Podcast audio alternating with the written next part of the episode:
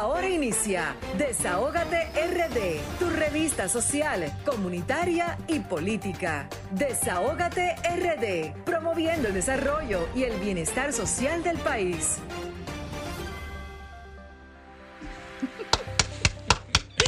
Muy buenas tardes, damas y caballeros. Sean todos y todas bienvenidos y bienvenidas a su espacio Desahógate RD por Sol 106.5, la más interactiva. Hoy es sábado 19 de junio del año 2021. Grisel Sánchez. Bueno, me encontraron aquí arreglando mi compra que hice en el, en el, en el colmado, perdón. Muy buenas tardes, República Dominicana. Muy buenas tardes a nuestra gente de aquí, de allá y del mundo. Hoy sábado 19 de junio, otra entrega más de Desahogate República Dominicana, el programa social, político, comunitario que pone el oído en el corazón del pueblo y es la voz de los que no tienen voz. Desahogate República Dominicana con sus puertas abiertas para que puedan venir a desahogarse con nosotros, señores. Y de verdad que hoy me siento muy agradecida del Señor porque tengo a mis compañeros a mis compañeros eh, aquí con mucha salud. Raúl ya se puso la segunda vacuna, mi, mi querido eh, Vianelo también, que me siento tan bien porque Vianelo se puso su segunda dosis. A mí me falta la segunda y al equipo, parte del equipo también tiene la segunda dosis. Pero es una responsabilidad de todos nosotros vacunarse porque si nos vacunamos, pues la economía del país se apertura tenemos menos problemáticas sociales y económicas y le pedimos al pueblo dominicano que se vacunen. Ya llegaron las Pfizer y también los, eh, las familias, los padres eh, eh, tienen que llevar a sus hijos a vacunarse. Ya también los adultos pueden vacunarse con la Pfizer. Y le pedimos al pueblo dominicano de corazón que se vacunen, señores. Hoy celebramos, vámonos con las celebraciones. No, espérense.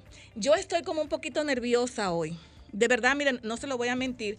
Por esto que me llegó de una compra que hice y ahorita le voy a decir. Primero vamos a decirle a nuestra gente que nos sigan a través de las redes sociales de Sol 106.5, la más interactiva, solfm.com por el streaming y también por eh, Sol 106.5 por el apps. También decirle a nuestra gente que nos sigan a través de las redes sociales de Desahogate República Dominicana, tanto en Twitter, Facebook e Instagram. Y estas dos horas completitas de programa la pueden ver en el canal de YouTube de Sol 106.5, la más interactiva, señores. Eh, hoy, darle las gracias a mi Dios, darle las gracias a mi Dios por nuestra salud y vamos a empezar que el Señor sea que ponga en nuestros labios estas palabras y el desarrollo de estas dos horas de programación. Eh, vamos con, con, las celebraciones, señores. Hoy se celebra el 66 eh, 66 años de la expedición del 19 de junio, un año como hoy, en el 1949, fecha en que se produjo el desembarco por la bahía de Luperón en Puerto Plata con el objetivo de derrocar a la tiranía de Trujillo, convirtiéndose en la primera expedición armada de exiliados dominicanos que llegaron al país para eliminar la dictadura. Esta gesta patriótica fue la primera expedición armada formada por exiliados dominicanos que volvieron al país en él con el coraje y la voluntad de enfrentar la tiranía. Hoy también se celebra, señores, el mes del sordo. El mes del sordo, eh, yo como eh, vicepresidenta de, Plata, de Infoiles, del Instituto de Formación de Intérpretes de Lengua de Señas, me uno a tan importante mes donde todos los dominicanos, los dominicanos debemos ser parte de esta gran comunidad la comunidad sorda. También nos llega una invitación que dice que los productores eh, de San José de Ocoa invitan a la gran rueda de prensa que se efectuará este martes 22 de julio del año en curso a las 10 de la mañana con motivo al rechazo de la resolución de medio ambiente, la 16-2021, que pretende desalojarlos de sus predios agrícolas. Será esta gran rueda de prensa en el Colegio de Periodistas eh, de aquí de la República Dominicana. Señores, hoy tenemos invitados eh, muy especiales como todos los sábados. Tendremos hoy a la activista social de Santo Domingo Este, Ana Delgado. También vamos a tener vía Zoom al licenciado Eddie Olivares y también tendremos vía Zoom al doctor Alejandro Váez. También, señores, quiero hablar de un tema, de un tema que está en el tapete yo creo que es el tema del momento y es el pan. la subida del pan. El pan nuestro de cada día. Señores, es el tema del momento. Yo creo que los soberanos debieron darle el premio al gran soberano, ¿verdad? Que era al pan. No puede ser eh, que a esta altura de juego, cuando los dominicanos, todos los dominicanos, señores, eh, que en más de un, de un 60%, en más de un 60% consume pan en las mañanas, en las tardes, en las noches, o sea, eso es 24/7 consumiendo pan. Ahora mismo el pan es un lujo eh, comérselo. Aparte de que sube, sube de precio, también tenemos un pan más reducido. Por ejemplo, eh, un pan que costaba 5 pesos, ahora cuesta 2 por 15 pesos. Y tenemos un pan menos en cada compra. Entonces yo le voy a decir cómo va esto. Dos panes por 15 pesos, o sea, antes costaba 5, ahora te quitan uno. Entonces tenemos menos consumo de pan, pero tampoco tenemos personas que digan qué es lo que está pasando con la subida del pan, porque todo el mundo se está limpiando la mano como Pilatos. Los, eh, los que representan esas asociaciones dicen una cosa, los colmaderos dicen otra, y nosotros no sabemos realmente a quién es que le vamos a preguntar por qué el pan ha subido. Unos dicen que subió la harina, el otro dice que subió la manteca, el otro dice que subió la mantequilla, pero nadie nos, no sabe decir qué es lo que está pasando con el pan. Entonces, a propósito de esta subida, el Banco Central de la República Dominicana acaba de emitir un informe en la que establece que la inflación de los últimos 12 meses ha sido de un 10.48%, de enero a mayo un 3.36%, con mayores alzas en los productos de primera necesidad y un impacto directo en las finanzas de la gente. Otro dato es que 277 mil trabajadores, un 5.9%, ha gastado sus ahorros para los 268 mil 515 dominicanos que cayeron en la pobreza general la, la pobreza retrocedió de un 21% a, a 23.4% y que viven con precariedades económicas. En otro orden también, señores, la gran queja de los ingenieros, los materiales de construcción, los medicamentos, combustibles y los servicios se han convertido en la principal preocupación de la sociedad dominicana el pan que costaba 8 pesos la unidad, o sea, ahora cuesta, ah, el pan que costaba 5, ahora cuesta 8, y también a 2 por 15. Y me informan ahora que, está, que este subió también, ahora mismo subió a 10 pesos. Eh, bueno, Pablo me está diciendo que subió ahora mismo a, a 10 pesos. Entonces, esto es una cosa insoportable. Eh, le voy a dar, por ejemplo, cinco ejemplos y antes decirle que el pan, que, el pan eh, a 8 pesos la unidad o a 10 pesos y a 2 por 15, el arroz, la habichuela, las carnes, los huevos, la leche, sus derivados, los víveres, las frutas, vegetales, el gas de cocinar y los medicamentos, todo esto subió, algo que conspira, señores, hasta con los matrimonios. Porque yo le voy a decir una cosa, con unos precios por las nubes, ¿quién quiere casarse ahora? Ahora mismo eso conspira hasta con el gobierno central. Ahora mismo tenemos un pueblo indignado, un pueblo que no sabe qué hacer porque ahora mismo tenemos desempleo, no tenemos el menudo y tenemos una canasta familiar inasequible cada segundo, cada minuto y cada hora y nadie absolutamente dice nada. Bueno, eh, leí ahora mismo en los medios digitales de comunicación que el presidente va a hablar incluso de la subida de, los eh, altos precios, eh, que vamos a ver realmente si, aparte de hablar, viene con alguna solución, porque ya el pueblo dominicano lo que quiere es, vamos a hablar de, de, lo que está pasando, que es en el tapete, pero ¿cuál es la solución que le vamos a buscar a este abuso incontrolable que tienen los supermercados y tienen los colmados? Porque no hay un control de precio y de verdad yo entendía que el director de, de control de precios eh, eh, iba a ser un gran trabajo, pero realmente está sordo, ciego y mudo. Se está preparando él. Es un abuso lo que se está cometiendo en el Estado Dominicano y las amas de casa, oí por ahí que van a hacer una huelga general porque ya esto no se aguanta más. Le voy a dar cinco ejemplos. Vi unos ejemplos muy interesantes que quise traérselo así a mis radioescuchas. Y dice el primer ejemplo, un pan de agua que se vendía a 5 pesos, hoy viernes se vende a razón de dos panes por 15 pesos. Por los mismos 15 pesos perdiste un pan. Antes recibía tres, ahora te dan dos. Un pan menos. Antes con 30 pesos comprabas seis panes, seis panes. Ahora cuatro. panes. Dejarás de comerte dos panes y más pequeños. Lo mismo pasa con el pollo. Si con 100 pesos hace, hace poco comprabas dos libras de pollo, porque estaba a 50 pesos la libra, ahora con la libra de pollo 80 pesos, con los mismos 100 pesos recibes libra y cuarta. Antes eran dos libras, ahora tienes libra y cuarta, ¿qué perdiste? Tres cuarta parte de libras de pollo. Lo mismo pasa con los huevos. Si haces unos meses, cuando el huevo costaba 5 pesos la unidad, con 70 pesos comprabas 14 huevos.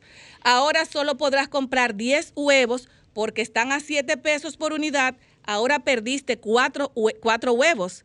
O sea, tienes 4 huevos menos en la canasta familiar. Pasa también con las habichuelas rojas. Antes la libra estaba a 50 pesos, ahora cuesta, señores, 85 pesos. Con 100 pesos ibas al colmado y comprabas dos libras de habichuela. Y ahora con los mismos 100 te dan el libra y cuarta, o sea, tres cuarta parte menos libras de habichuela. Entonces, señores, esto está fuerte. Oigan con el chocolate, miren, yo tengo aquí, no es mentira, señores, miren. Me lo guardan para llamarlo ahorita. Yo tengo aquí cuatro tablas de chocolate, señores. el chocolate cuatro pepitas de antes estaba a seis pesos la tabla. Ahora cuesta 15 pesos. No, eso lo compré a 15. Míralo aquí la factura, que por eso la traje. A 15 pesos una tabla de chocolate.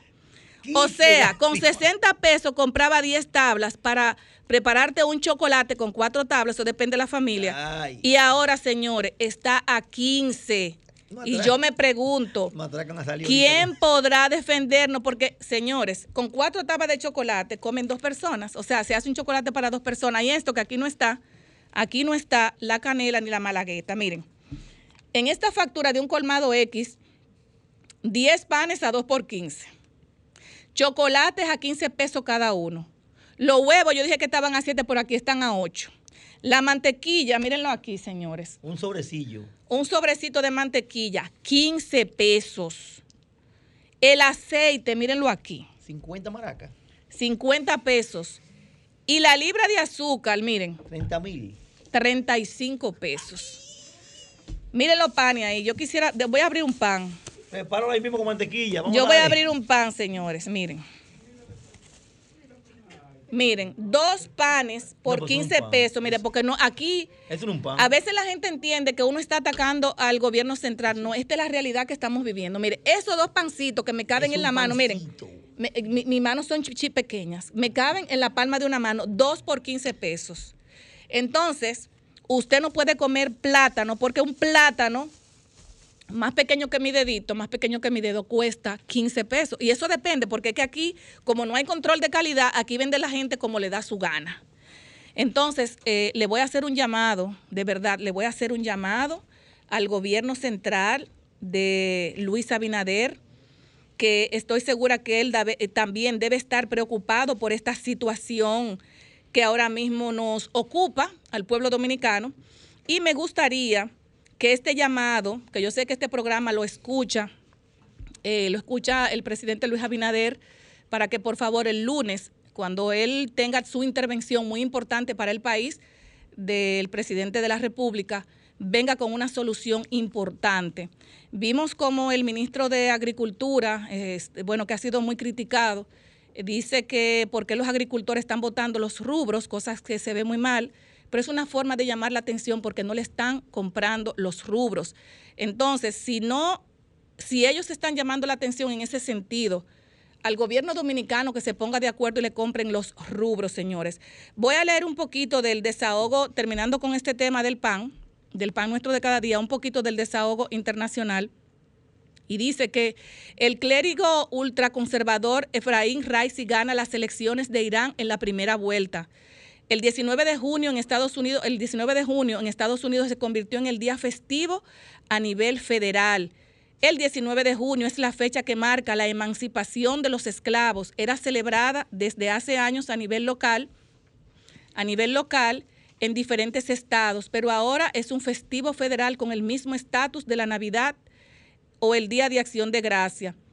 En acta de Día de Independencia Nacional, Yunetit, que establece un día festivo para conmemorar el Día de la Esclavitud de Estados Unidos, fue firmada y promulgada por el presidente John Biden.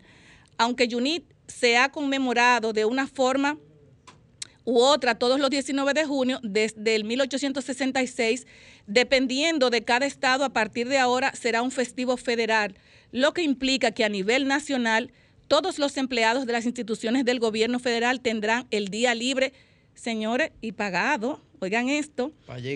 Eh, es muy importante. Y otra cosa, porque son muchos eh, desahogos internacionales que tenemos. Los siguientes en retirar la necesidad de llevar mascarilla, escuchen, en espacios abiertos fueron Polonia el 15 de mayo y Hungría el 23 de mayo. Y en junio se ha producido un descorche que es Bélgica. El 9 de junio Austria, 10 de, 10 de junio Francia y Andorra 17 de junio. Dinamarca además es desde el día 14 de este mes el primer país europeo en eliminar el uso obligatorio de mascarilla en interiores y solo la mantiene en el transporte público.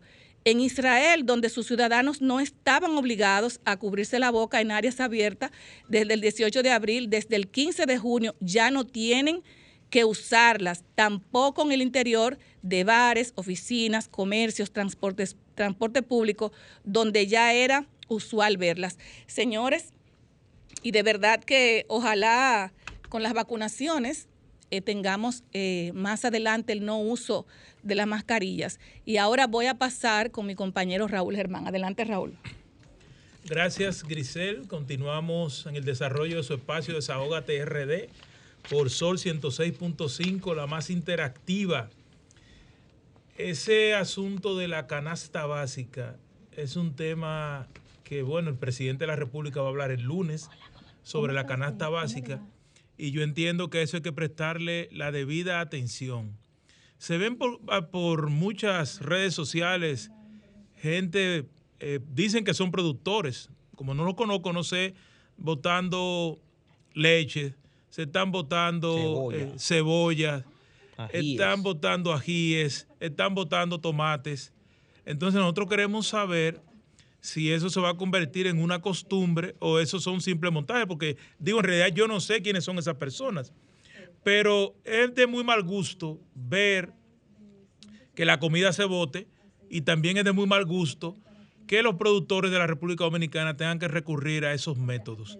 Obviamente que el presidente de la República este lunes tendrá que decirle al país por qué es la situación, qué está sucediendo en la República Dominicana que la canasta básica, que la canasta familiar en, nuestro país eh, se ha disparado tanto. Y viene en, una, en unas alzas, las alzas de los precios, no simplemente se están dando, ahora que la gente está hablando del pan, y yo veo a la gente entretenida y que con el pan, que el pan va a subir, que si está a 10, que si está a 2 por 15, eso es disparate el pan. Hábleme aquí que cuando usted hace una compra hoy, hmm. usted vuelve a la semana siguiente y todos los productos están más caros. Y vuelve la Y la gente no solamente para lo que compra. La gente tiene que comprar aceite, tiene que comprar arroz. Y las carnes, tiene que comprar carnes. Tiene que comprar embutidos, bueno, carnes. Tiene que comprar víveres. Tiene que comprar frutas. Porque la dieta de una familia completa, la dieta de una familia no es simplemente eh, dos huevos, eh, cuatro panes, cuatro o cinco panes, un chin de aceite y un poco de azúcar con agua, un limón para hacer un jugo. Eso es un aperitivo. Para un pueblo de alimentación tiene que comprar una serie de cosas y ellas se, se consiguen, lamentablemente el caso, comprando en los colmados, comprando en los supermercados y, comprando en los mercados, porque Hipólito dijo esta semana, sí, que, compran en la guaguita y la guaguita tienen todo, Hipólito, en la guaguita solamente tienen dos o tres cosas. En la guaguita lo que hay son eh, plátanos muchas veces, guineos otras veces. Lo que usted necesita está dicho, he dicho, colmado, supermercados y en los mercados. porque la gente compra una serie de productos para poder cocinar. Una guaguita no tiene los productos que se necesitan para cocinar. Entonces eso es contraproducente hablarle a la población de que vaya una guaguita. Nuestro segundo comentario viene para nuestro municipio Santo Domingo Oeste esta semana. Eh, ciertamente reconozco primero que obras públicas ya se ven algunos ingenieros midiendo y otros están trabajando tanto en la calle de la cordillera, que va desde operaciones hasta el kilómetro 14, como desde el puente de operaciones especiales hasta la bomba nativa. Y si sigue derecho, quien va para la pared o quien va hacia Quitasueño.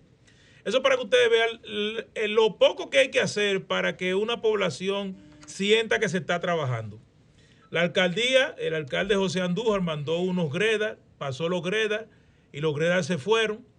Ha quedado la polvareda y obviamente lo que entiendo yo que le ha faltado al, al alcalde y su equipo de comunicación es decir las cosas como son. Primero, si usted, como dicen que no es competencia de la alcaldía esa calle, ¿a qué va con un greda para allá?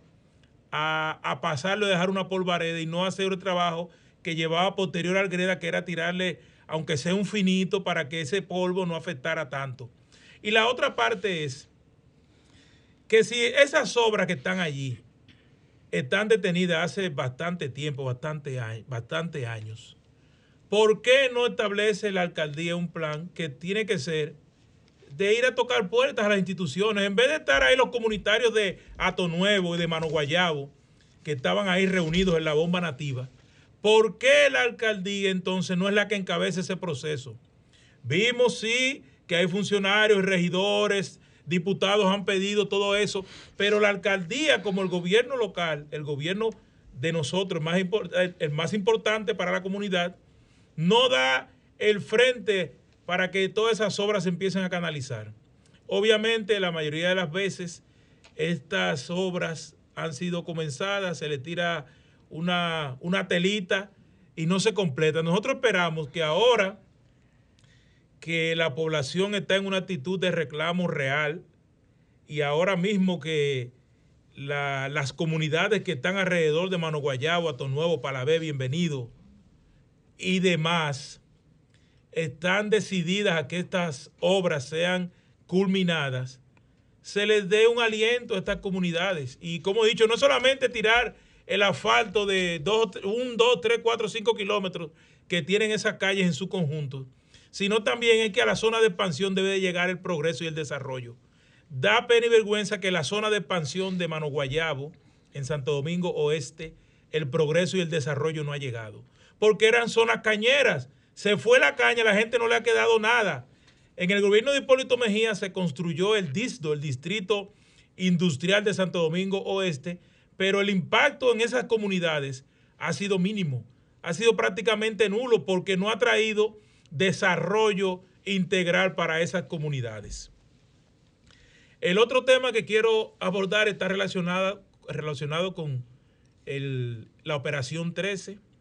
Señores, a Luis Dicen, William Rosario y Eduardo Bautista. ¿Será primo mío Eduardo Bautista? No, no, primo tuyo. No. Puede ser. Lo mandaron, los mandaron para Najayo con medida de coerción por un año y los otros implicados van a, van a tener una presentación periódica, otros le van a poner el grillete en sus casas con eh, prisión domiciliaria. Y se habla que ese fraude, y solamente eh, duraron ahí, no fue ni un año que duró, dicen, ¿cuánto fue que duró? un par de meses. En par de meses se habla de que eran 500 millones de pesos. Es una vuelta. Y más de 5 millones de dólares a nivel internacional. Dicen, Raúl, que él dice, dijo que se quería quitar la vida.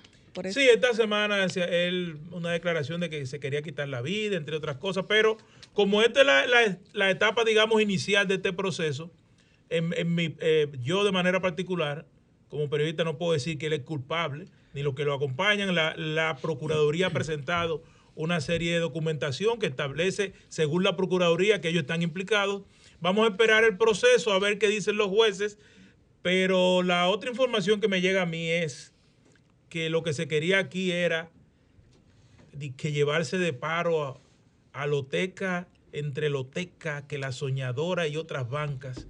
Y aparentemente había también una rebatiña entre grupos que tienen bancas de loterías y entonces eso explotó por esa, de esa forma. Vamos a esperar a ver si las investigaciones al final dicen si la intención real era quebrar un sinnúmero de consorcios de bancas que están por allí y que son muy reconocidas y grandes en la República Dominicana, o si simplemente eran eh, negocios que se estaban haciendo para beneficiar a particulares.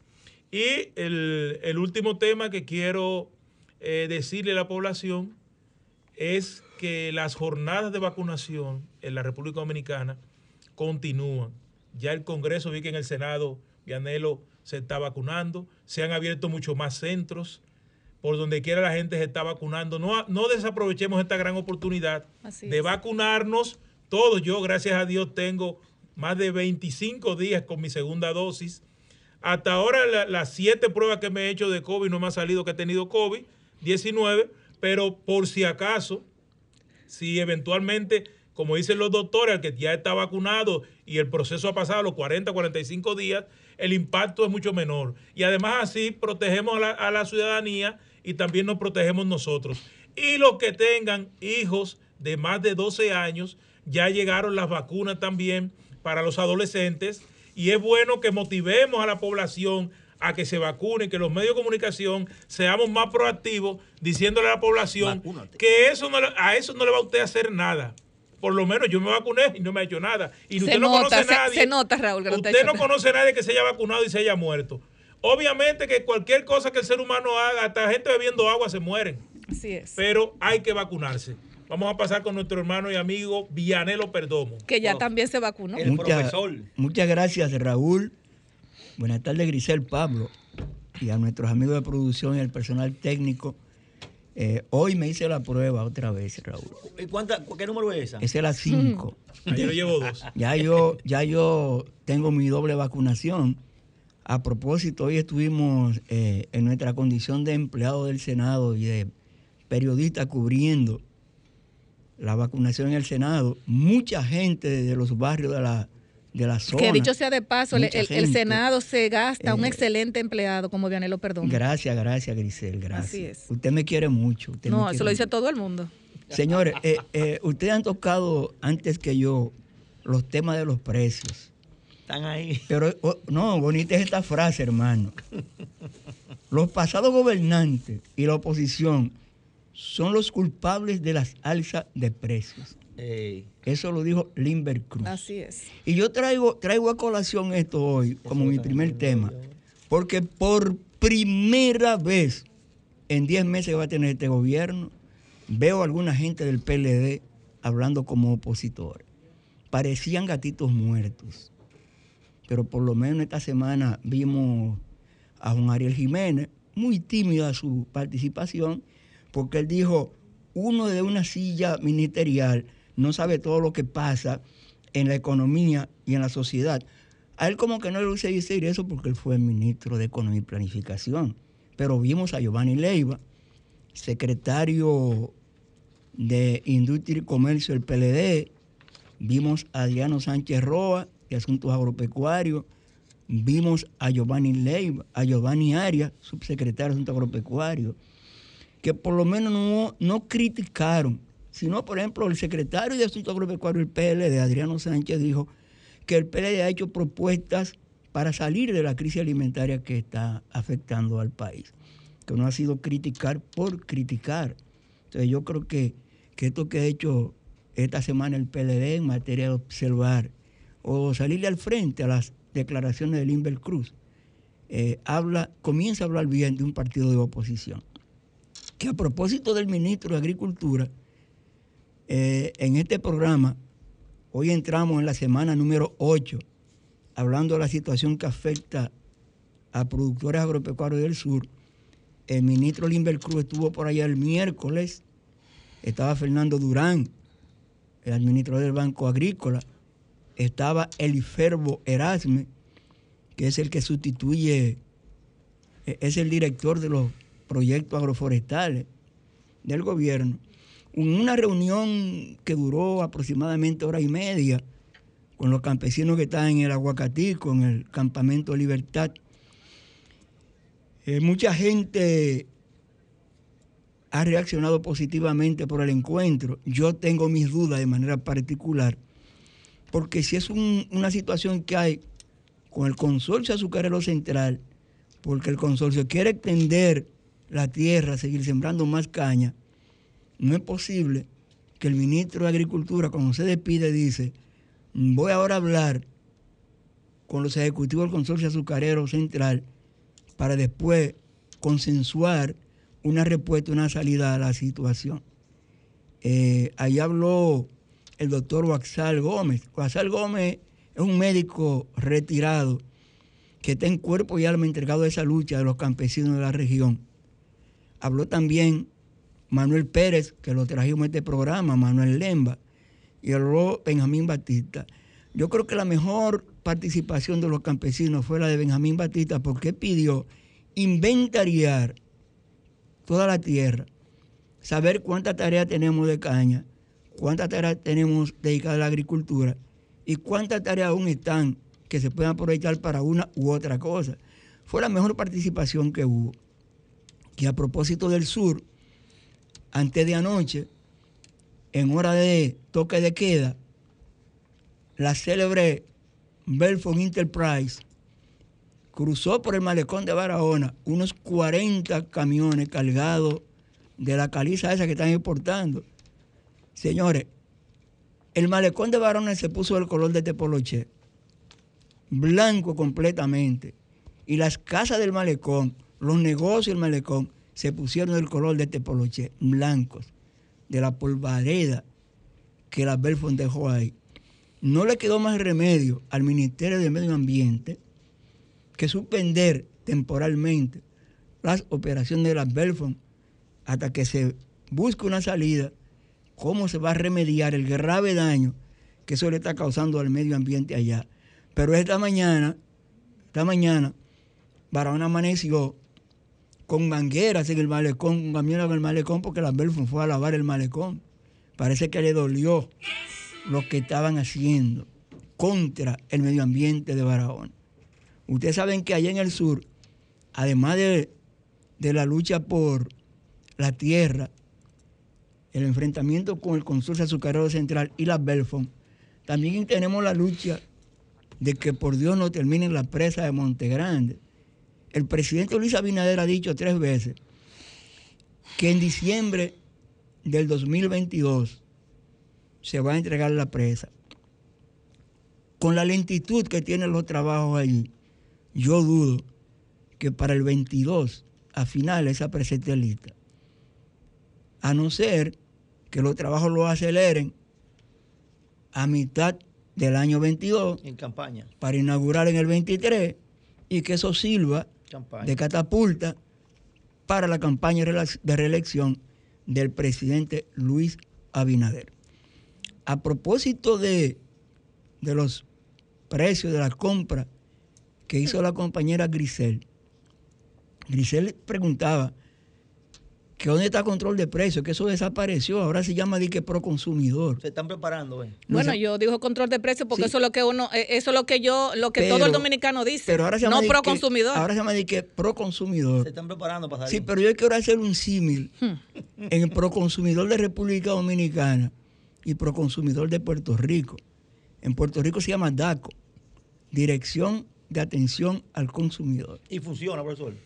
¿Tú sabes cuál es, cuál es la diferencia? Por ejemplo, hoy que nos congelaron los precios de los combustibles, ¿verdad? Seis semanas tiene. Entonces, eso, el DACO tiene en cada estación de combustible un representante que vigila los precios, lo que decía Raúl, el control de calidad y la propia calidad de los productos.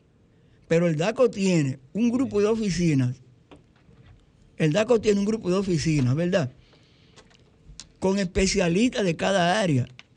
Y el DACO no es que vigila los precios, sino que sugiere a cómo debe venderse cada producto, a cómo debe venderse cada artículo, porque hace un estudio de qué cuesta producir cada cosa, qué cuesta producir cada rubro, y por, e- eso ese departamento de atención al consumidor puede sugerir precios de cada artículo. Y a ninguna ama de casa, a ningún consumidor, lo van a sorprender con precios que no, con precios que no sean los que, a los que realmente debe venderse cada artículo. Yo me voy a referir, compañeros y compañeras, a un eslogan de una campaña en el 2012. Ay, Continuar lo que está bien, ay. corregir lo que está mal, hacer lo que nunca se hizo. Con esto yo quiero recordar a Gustavo Montalvo, que era director técnico y coordinador del sector externo del entonces candidato presidencial Danilo Medina, y a Marius de León, que coordinó lo que se llamó Subcomisión de Transporte, de la cual yo era el relator, y donde estaba Pedro Díaz, estaba Arsenio Quevedo, estaba Félix Guzmán, estaba Vianelo. Todos salieron con decreto, menos Vianelo. ¿Cómo va a ser por eso? Pero nada. Pero yo, yo traigo esto a colación porque viendo, viendo el, viendo el programa de gobierno que nosotros hicimos en materia de transporte En el 2012. en el 2012, por ejemplo, nosotros propusimos varios puentes. Un puente para conectar a Villamella con la prolongación Venezuela, porque se necesitaba, ¿verdad? Sí. Pero propusimos ese puente que anunció de línea Ascensión esta semana, de la Manuela Díez, cruzando hasta la calle Puerto Rico de Villa Duarte. Está en ese programa. Yo estaba contando en los proyectos cuántos proyectos presentamos y cuántos se hicieron. Algunos, en continuar lo que está bien, se hicieron algunas cosas. En hacer lo que nunca se hizo, se hicieron las visitas sorpresa. Bueno, Y ahora parece que tomando ese mismo proyecto, se van a hacer cosas que nunca se han hecho. Pablo Fernández. Bueno, Pablo, escúchame, antes de, de entrar con, con Pablo Fernández, me acaban de mandar una información muy importante que dice que industria y comercio, dice que industria y comercio está atenta a las posibles alza de los precios, señores. Y dice que el presidente de Amaprosan llama a consumir productos nacionales para abaratar estos costos. Miles de empleados buscan completar la canasta familiar y dice que unos 807.506 empleados tienen que buscar de manera adicional entre 17, 317 pesos y 7.317 pesos para adquirir los servicios y productos de la canasta básica, ya que están dentro del rango salarial de 5.000 y 15.000 pesos, señores. Adelante, Pablo Fernández. Buenas tardes. Eh, hace tiempo to- venimos tocando esos temas. Lo que pasa es que, como la gente estaba recibiendo una ayuda, profesor, no le daba mucha mente a eso. Pero eso viene hace tiempo.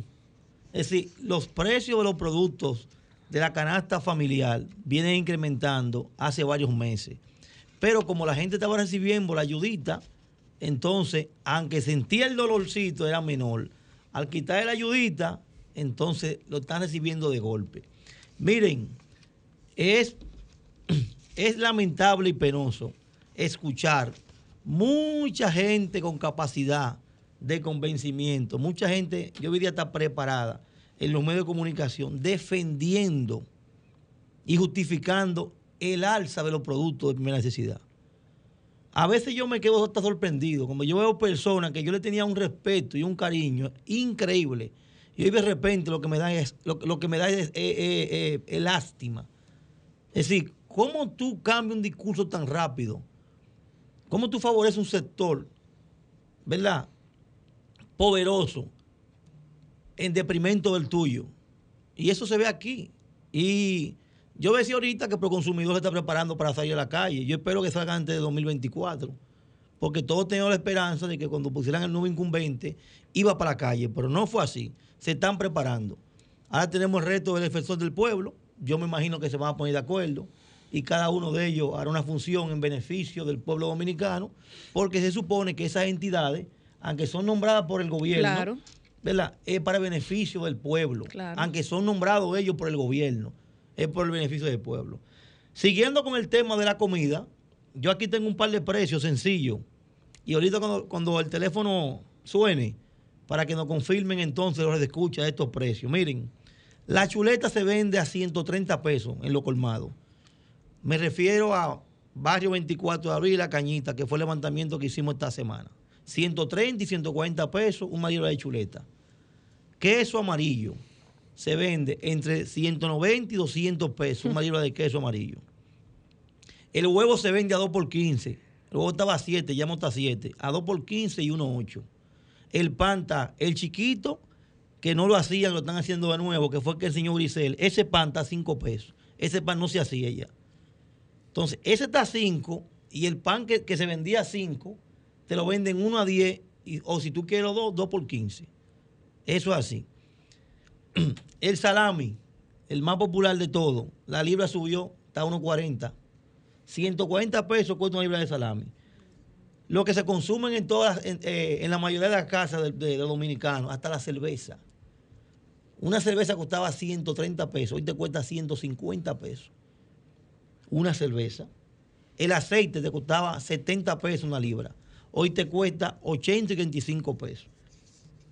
Y si sigo, no acabo en el día de hoy. La harina de maíz, que se usa mucho para hacer los bollos, para hacer la arepita y para hacer la arepa. Hoy cuesta 20 pesos una fundita. Y costaba 15 pesos. No es mentira que los productos básicos han subido en más de un 50%. Es si usted puede disfrazarlo como usted quiera, dígalo como pueda, como se decían antes. Pero mire, subieron, está mucho más caro. Y vemos a un grupo defendiendo algo indefendible. Y peor, lo que usted decía ahorita. Para mí que eso fue una reunión que hubo en, que hubo en Palacio. Tiene que ser una reunión que hubo en el Palacio, porque no puede ser casualidad que los principales dirigentes del PRM, que hoy son funcionarios en su gran mayoría, tengan ese discurso. ¿El discurso cuál es? Que todo está caro, ¿verdad? Por el gobierno pasado y nos vamos a pasar cuatro años en esa chelcha. No, y, también Pablo, y dice, y, dice, y dice el ministro de Agricultura que la oposición, o sea, el partido de oposición, es que está incentivando a decir que los precios están caros. Una cosa terrible. Eh, sí, el oh, PLD lo que tiene que tomar esa palabra y hacer una oposición de verdad que a está haciendo. Porque el PLD es lo que está en Congreso. En Congreso, en reestructuración, en las bases, los intermedios. El PLD no está haciendo oposición. Este gobierno tiene la cancha entera. La cancha entera son de todos los jugadores. Y no acaban de arrancar, lamentablemente. Lamentablemente el presidente va forzado. Porque tiene un grupo de gente que lo que están pensando como es ese rico. Dos o tres están haciendo, un, están haciendo un trabajo y se nota ahí. Pero la gran mayoría, señores, tiene su cabeza en cómo es ese rico. Por eso lo digo y lo mantengo. Va a forzar al presidente con ese grupo. Fíjense cuántos funcionarios de este gobierno directores, ministros, ya están feos en la foto. Iniciando con 10 meses. Entonces, ahora hay un grupo que se despierta y dice que el pan está caro, que el huevo está caro, que el aceite está caro, que el azúcar está cara por el gobierno pasado. Anda, qué linda esa película. Me vendí la película en Netflix, la de la corrupción, me vendí en esa película. Ahora me quieren vender la otra. Que todo está caro por el gobierno pasado. Mentira, eso es mentira. Eso es mentira. Lo que pasa que ante una, ante, ante, ellos no poder resolver los problemas básicos, andan buscando culpables. Y es fácil culpar al gobierno pasado. Es fácil, pero el pueblo es inteligente y sabe que no es así. Y ese discurso se va a desbaratar. Yo lo que hago el llamado es para que el proconsumidor, eh, defensor del pueblo, y quien tenga que ver, salga a la calle y que defienda al pueblo. Como decía Peña Gómez, para mí el líder más grande de masa. Primero la gente. Así que primero la gente, salgan a defender a la gente porque lamentablemente, lamentablemente, la comida está muy cara. Señores, no es mentira. Dejen de buscar culpables. Busquen la solución del problema. La comida está muy cara. La gente no está trabajando. Hay mucho desempleo. Mucho desempleo. Hay muchos jóvenes en la esquina haciendo nada sin ningún tipo de ayuda. Se están quejando de qué? De incremento de la violencia, de la delincuencia, por eso, eso es algo relativo. Si tú tienes tanta gente sin empleo, sin un, sin un peso en su casa, tienen que pagar y tienen que comer. Entonces, algo van a hacer ellos. Algo harán. Diseñen un plan como lo tenía el gobierno pasado. Y a esos muchachos, búsquenle un oficio y entréguenle 10, 15 mil y 20 mil pesos. Trabajando para que ustedes vean cómo las cosas van cambiando. Entonces, no culpen al gobierno anterior de los precios de la canasta familiar. Eso es mentira. Fájense a trabajar y dejen los gritos. Que ustedes querían hacer gobierno y tenían un plan para eso. Entonces, hora de que lo pongan en marcha el plan. El presidente va a hablar el lunes. Por eso se le llamó el gobierno del cambio. Yo, bueno, el presidente va a hablar el lunes. Yo tengo la esperanza y la fe en Dios de que no sea un discurso, de que sea soluciones, de que a partir del lunes que el presidente hable, el martes las cosas empiecen a bajar de precio. Y si no pueden bajar de precio, por lo menos que la mantengan. Porque el tema es que todo, toda la semana suben los productos, toda la semana. Aquí estamos viviendo la misma película que vimos en el año 2000, pero con diferentes actores. Y de hecho, el principal actor del año 2000-2004 acaba de decir que si está caro los productos, que lo compren en guaguita. Entonces es lo mismo. Es lo mismo, pero en el 2000, ahora el 2020 al 2024. Bueno, y ya por último, eh, señor director de la Policía Nacional, con el termino, producción. El barrio Las Cañitas, el 24 de abril, tienen una situación crítica, señor director. Usted nos visitó hace varios meses por allá y le hicimos el llamado, le solicitamos, le hicimos la comunicación. Más de 30 dirigentes sociales se reunieron con usted y le planteamos los destacamentos, ¿verdad? Cañita y 24 de abril, que tienen un caso único. Son dos barrios con más de 20 mil personas y tienen un solo destacamento. Es decir, en el 24 de abril La Cañita, que son dos barrios, hay un solo destacamento, que es el destacamento de la 16. Porque el destacamento de La Cañita no sirve. Hace años que desapareció. Quedamos en que esos destacamentos se iban a remozar. Usted nos ayudó hace un par de meses y me entregó dos motores. Dos motores para patrullar dos barrios. escuche bien, señor director, por si están diciendo otra cosa. En la cañita el 24 de abril hay dos motores. En esos dos motores es que se patrullan esos dos barrios de más de 20 mil personas. La guagua que había, que nosotros nos cansamos de pedir para repararla, no sirve. No sirve. Entonces, si queremos combatir la delincuencia y hablamos del Plan Nacional de Seguridad y un sinnúmero de cosas bonitas, de Hollywood, todo bien, perfecto, metan mano necesitamos que nos ayuden con esos temas. ¿Dónde está la guagua que nos, que nos prometieron? ¿Dónde está la reparación de los destacamentos? ¿Dónde está la policía que nos prometieron? ¿Dónde está la iluminación? Señor director, lo están mareando. No haga que su palabra quede en vano. Usted fue y se reunió con nosotros y nos prometió eso. Y hace más de dos meses que no tenemos nada. Barrio La Cañita y Simón Bolívar. Bueno, como también eh, entiendo que antes de irnos a la pausa comercial hay que reactivar el calendario de siembra nacional que está de luto. Mientras los agricultores tiran a, a la borda y botan la leche, botan el tomate, botan la cebolla, la zanahoria, la remolacha y todo lo que se produce por falta de mercado, estamos, señores, de mal en peor. Vamos a buscarle solución. muchas personas quieren de esos rubros. Vamos a, vamos a sembrar las tierras de nuestro país. Dice la, la, la ONU que vamos a sembrar las tierras, que no hayan tampoco los desalojos que, que, están mirándose cada instante, cada segundo, porque mientras más desalojo hay, mientras menos calendario de siembra, ¿ustedes lo que pasa? Aumenta más el hambre, aumentan más las muertes, que son más por, hambre que por COVID. Señores, vamos a una pausa comercial.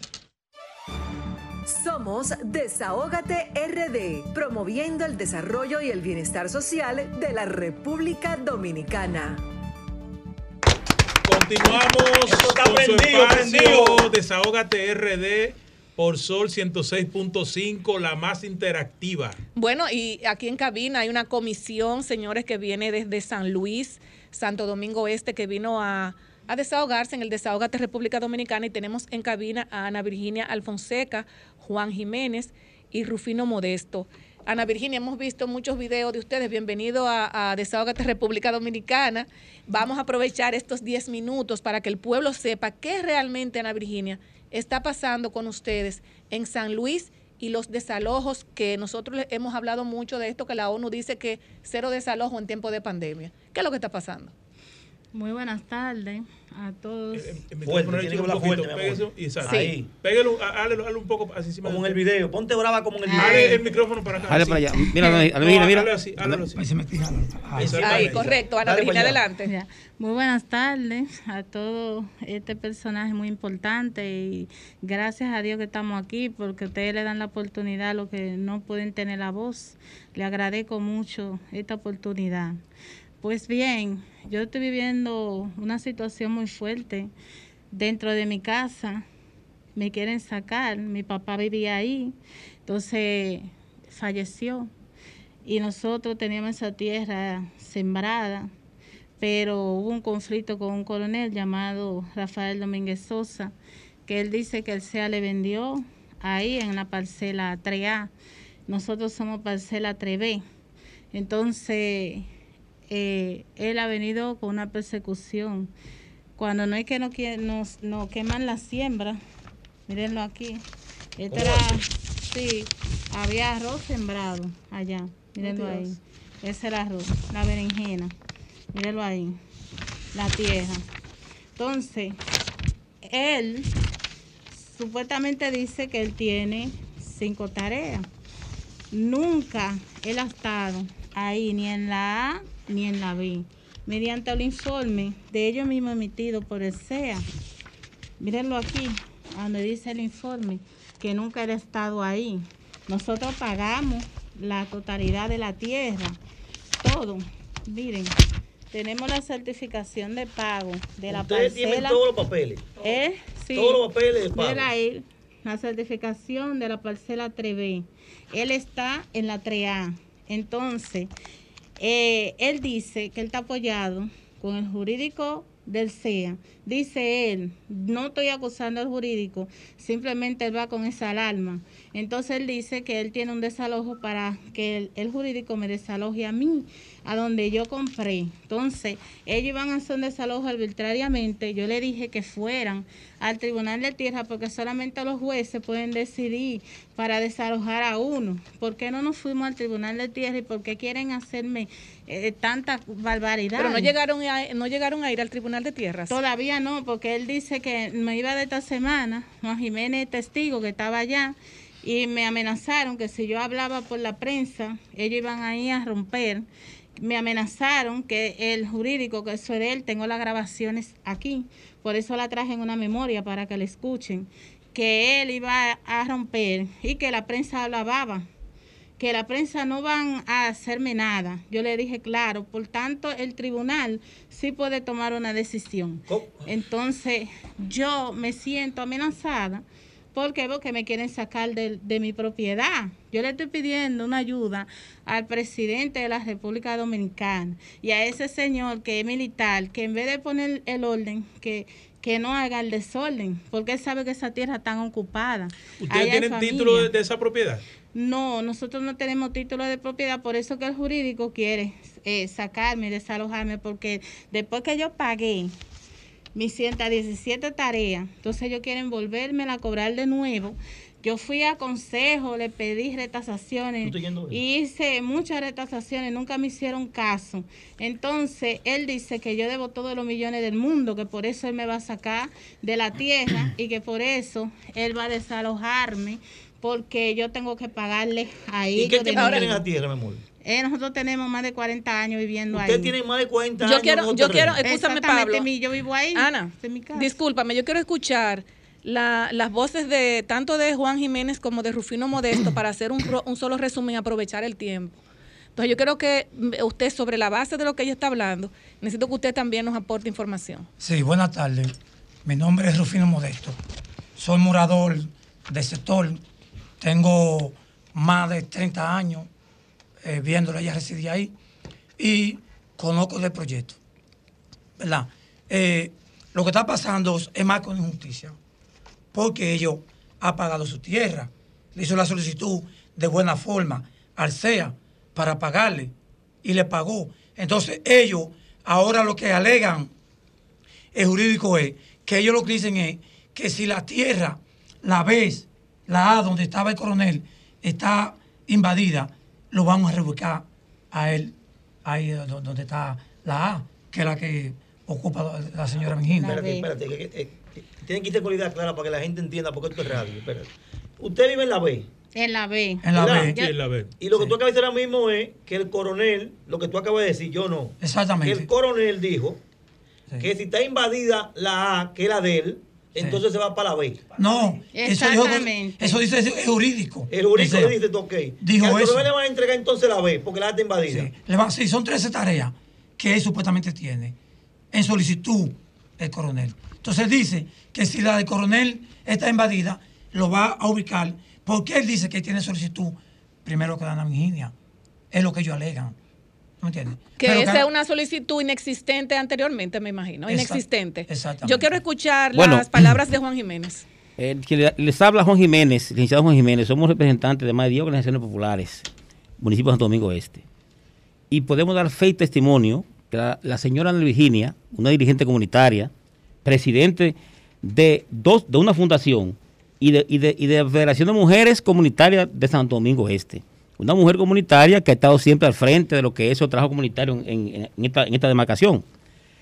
La compañera Virginia, el caso nos ocupa el siguiente.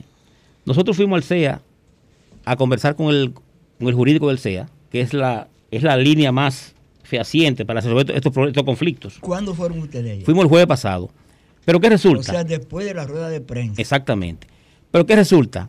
Que cuando vamos a ver al, a- al jurídico, vemos una parcialidad hacia ese coronel. ¿Por qué? Porque como ustedes sabrán, el CEA a usted le vende un- una, una tierra y usted se posesiona en ella. El que está posicionado en ella tiene ganancia de causa. Si aparece otra persona en esa tierra, dígase que llegue el caso a hacer eso, lo que se hace es que lo reubique en otro sitio. Pero ellos están empeñados en que ese coronel entre al terreno de la compañera. Abuso de poder. Un abuso de poder. También ese abuso de poder, Eso pudimos ver en esa, en esa entrevista con el, con el jurídico que hay cierta, cierta afinidad política. Como que el coronel estaba, estaba en desgracia en el otro gobierno y que ahora hay que ayudarlo, que es de coronel. ¿Por qué? Porque el CEA tiene la potestad de que si en un terreno hay problema entre dos partes, reubicar el que no está posicionando el terreno, el que no ha construido el terreno. Eso está claro aquí en este país, todos en lo este- sabemos. en eso. este caso, el coronel. Exactamente, Porque porque el tiene coronel- 40 años, Y, ya. y- y no es que tiene construcciones en este terreno. Y tiene la posesión Y tenía siempre. Sí. El coronel le quemaba la, la, la- la- la siembra, le quemaba todo. O sea, aquí lo que se ve es un abuso de poder constante en contra de, de esta señora en su condición de mujer. Pero lo que yo no entiendo es, por ejemplo, se habla del coronel. ¿Cómo se llama el coronel? Rafael, Rafael Domínguez Sosa. Pues entonces Sosa. el coronel no tiene los jefes eh, estatutarios arriba, porque yo veo que si un, si un coronel o un ciudadano normal está actuando, debería, eh, actuando de esa forma, debería ser llamado a la atención. Digo, Eso es lo que digo nosotros yo, creemos. yo, o sea, eso lo digo Mira, yo. todo eso. No sé si ustedes se han quejado con relación mira, a este es aspecto. de tantas las veces que yo he ido a la fiscalía poniendo la querella de él. ¿Desde mira, qué fecha? ¿De Eh, qué, de qué esta- institución el coronel, mi amor? De, él es del ejército. ejército. Del ejército. y está el CESTUR. Y ese él CESTUR dice que está muy Ah, pegado. Subdirector del CESTUR. Él dice que él trabaja ¿Cómo con... la vaina? Sí, él es sector, él dice que él trabaja con jefes grandes. Dice- Y dice que de Macarrulla, son- Imagínate, Macarrulla. esa gente son muy potentes. Yo, imagínate. Mira, yo, ¿Cómo? yo, yo, de verdad, mira, independientemente que el coronel diga que trabaja con gente grande, yo creo que los jefes de- del coronel, yo creo y estoy segura, no van a estar de acuerdo a esos maltratos. Si el coronel está actuando así, me imagino que está haciendo a espaldas de esas personas, porque si dice que trabaja con el señor Macarrulla o trabaja con el del CESTUR, no creo que ellos estén... eh, Eso creemos nosotros. Y también una la República Sí, no, no- pero no- hay una cosa que hay que establecer, Grisel, y hay que establecérselo a los invitados que tenemos aquí, a Juan Jiménez, a Ana Virginia Alfonseca, a Rufino Sí. Modesto. Y el equipo lo acompaña. Eh, recuérdense que eh, están los derechos de, de cada uno de los ciudadanos, incluyendo el de la persona que no está. me gustaría que viniera el coronel a nuestro Exacto, programa, nosotros, claro. no- de la parte mía, ni el programa, Claro. nosotros estamos en condición de decir que ustedes no están diciendo la verdad, pero ustedes saben que en la vida hay dos campanas a nivel periodística, periodístico. Estamos escuchando la denuncia de ustedes y la estamos eh, mostrando a la ciudadanía y al mundo a través de esta, de esta plataforma de Sol que le escuchan millones de personas. Ahora bien, la familia del coronel, como el mismo coronel, nosotros no estamos aseverando lo que ustedes están diciendo, porque obviamente ustedes tienen un conflicto entre partes. ¿Me entiendes?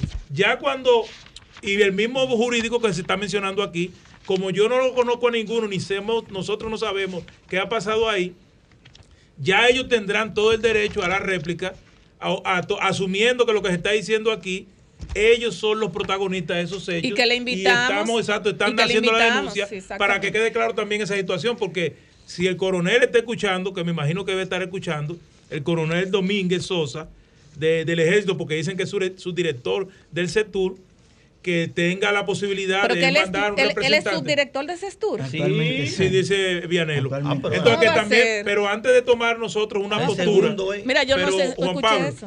antes de nosotros tomar una postura todos debemos No, siempre no. escuchar las dos partes porque recuérdense por lo mismo que estamos hablando, los derechos subjetivos. Así es, la, pero- la- pero- la libertad la, sí. de expresión no puede nunca ir contra la honra Así del es, otro. pero, pero, escúchame Pablo, porque ya nos tenemos que ir a una pausa, los 10 minutos se agotaron y yo quisiera, eh, qué sé yo, dejar una invitación más adelante, luego de que ustedes se reúnan con, con- con las, con las otras partes y ver en qué pasó, que estemos comunicados y que el programa Desahogate República Dominicana esté con las puertas abiertas para que ustedes nos mantengan informados vía WhatsApp o como tú o como ustedes entiendan. Pero yo necesito, porque ya no tenemos que ir a una pausa, los 10 minutos ya pasaron, que tú le hagas un llamado al presidente de la República, que este programa lo escucha el presidente de la República lo escucha todo el mundo, prácticamente lo escuchan los, la- lo- los entes eh, sociales en todo su, eh, eh, o sea, en todo su entorno, que por favor tú le hagas un llamado al presidente de la República. Esos micrófonos son tuyos para Con el despedirte. video, halo.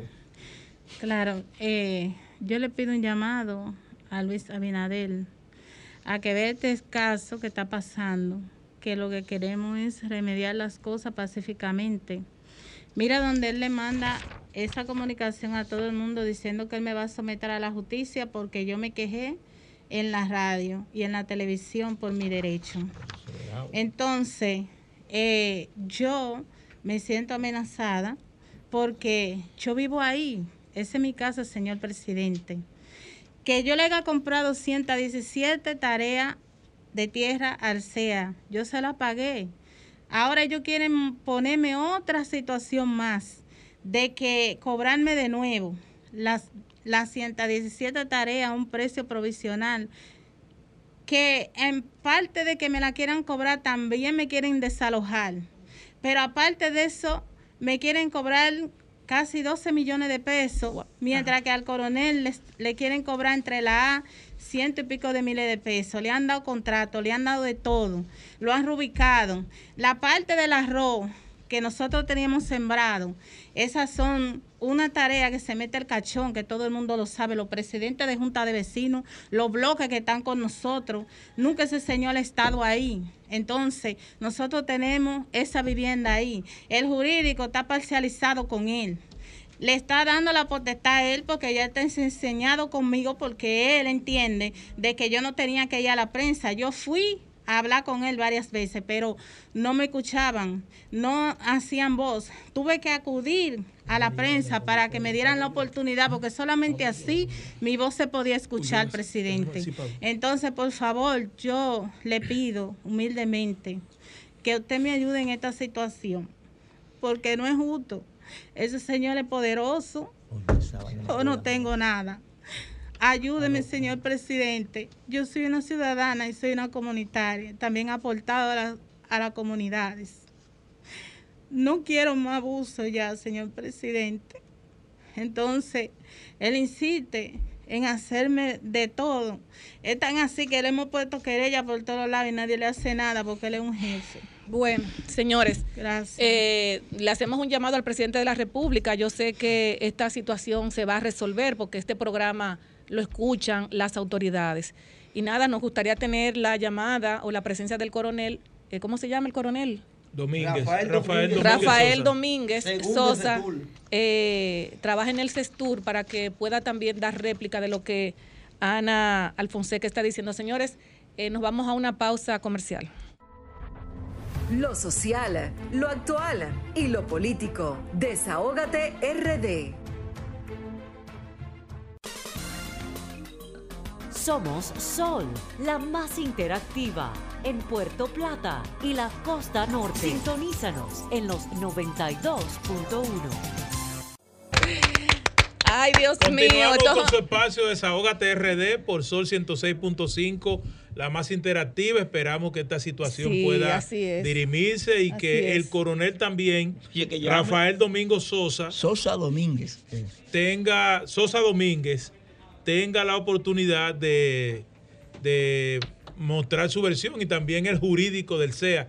Y el director del CEA también que pudiera la, la institu- la institución dar una versión sobre los hechos. Así es, señores, tenemos ya, Kirsi, no sé si tenemos a nuestro invitado que ya va a entrar a cabina. Vamos a tener en cabina a Eddie Olivares, señor, eh, señores, licenciado en Derecho y posgrado en Derecho Penal, magíster en Derecho Constitucional y Derecho Fundamental. Desde el año 2006 fue miembro titular de la Junta Central Electoral hasta el 2016. Muy querido por el pueblo dominicano, el licenciado Eddie Olivares. Adelante, licenciado Olivares.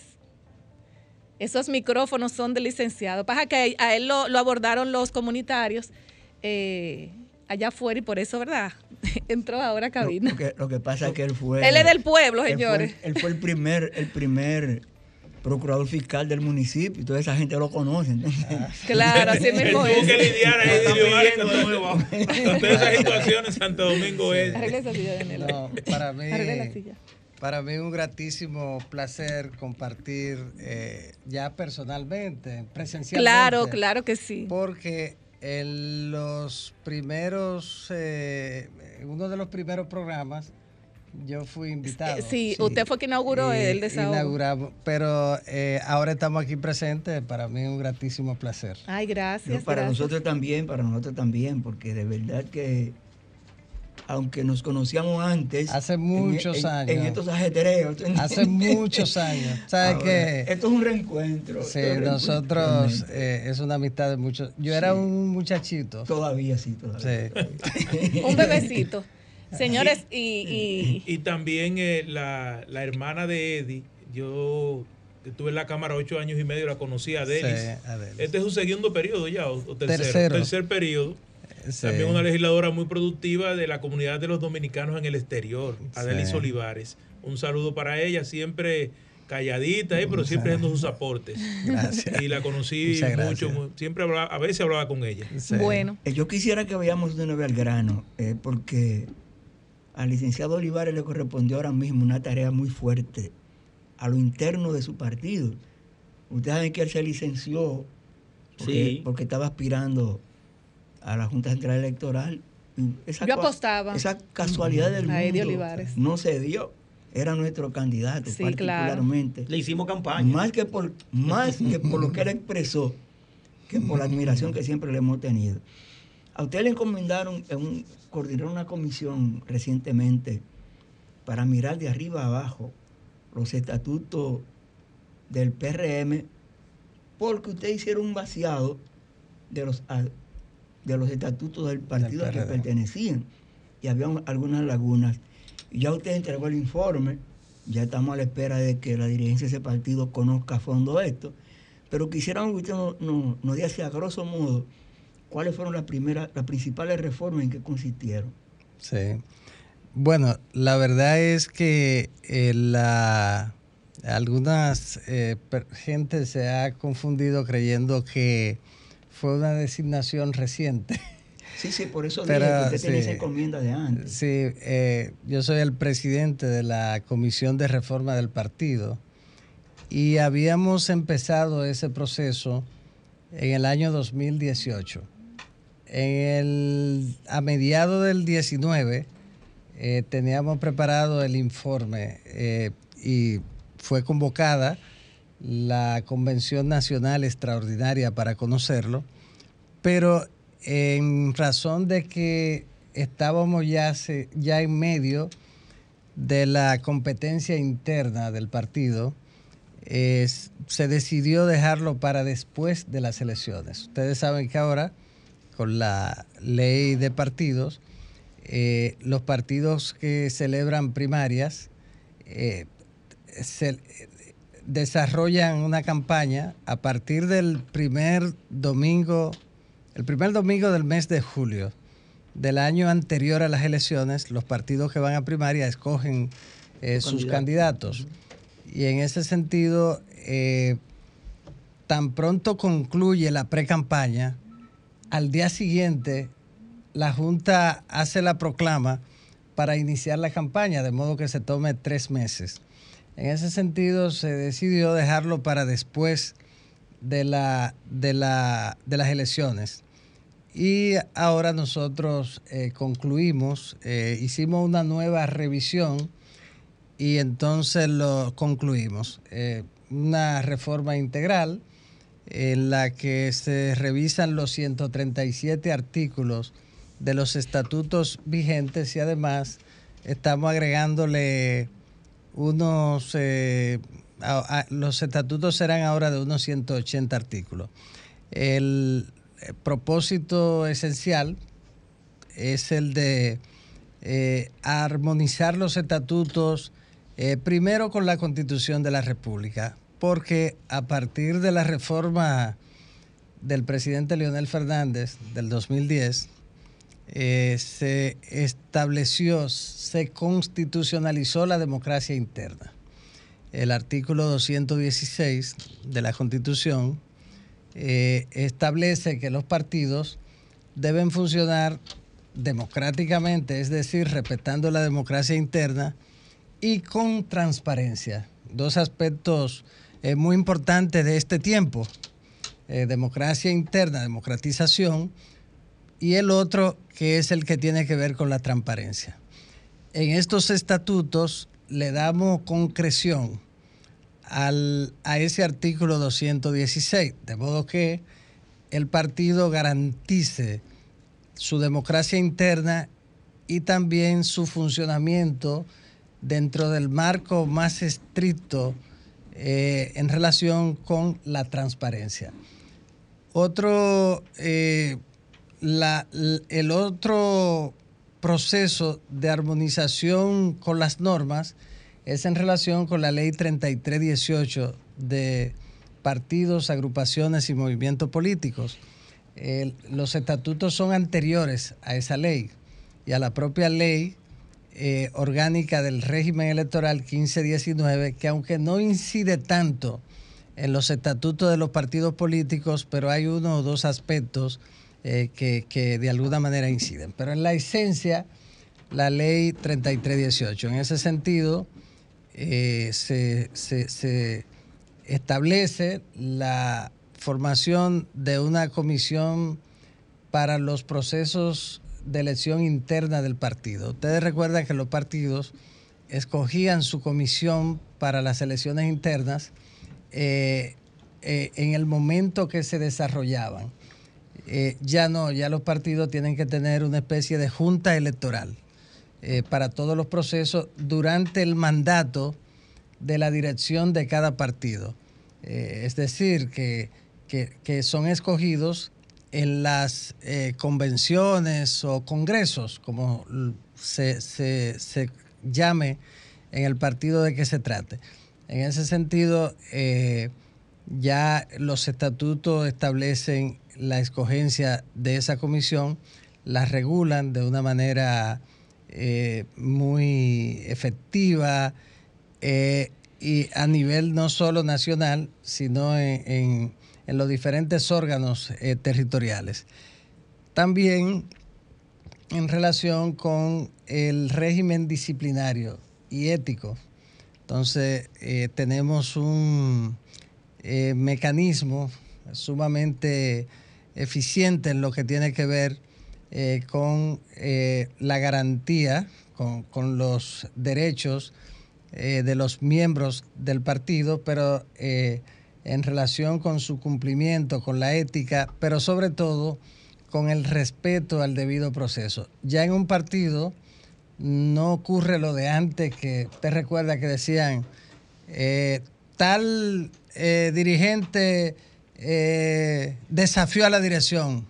Y el, caudillo, el líder del partido decía, está votado. Ya no, ya eso no. Está, está, votado del partido. Ya nadie puede votar del partido a un miembro de cualquier partido No, y la- porque y la tiene que convención- y La cumplir. convención lo elegía candidato A y él le decía, préstame esa candidatura. Sí.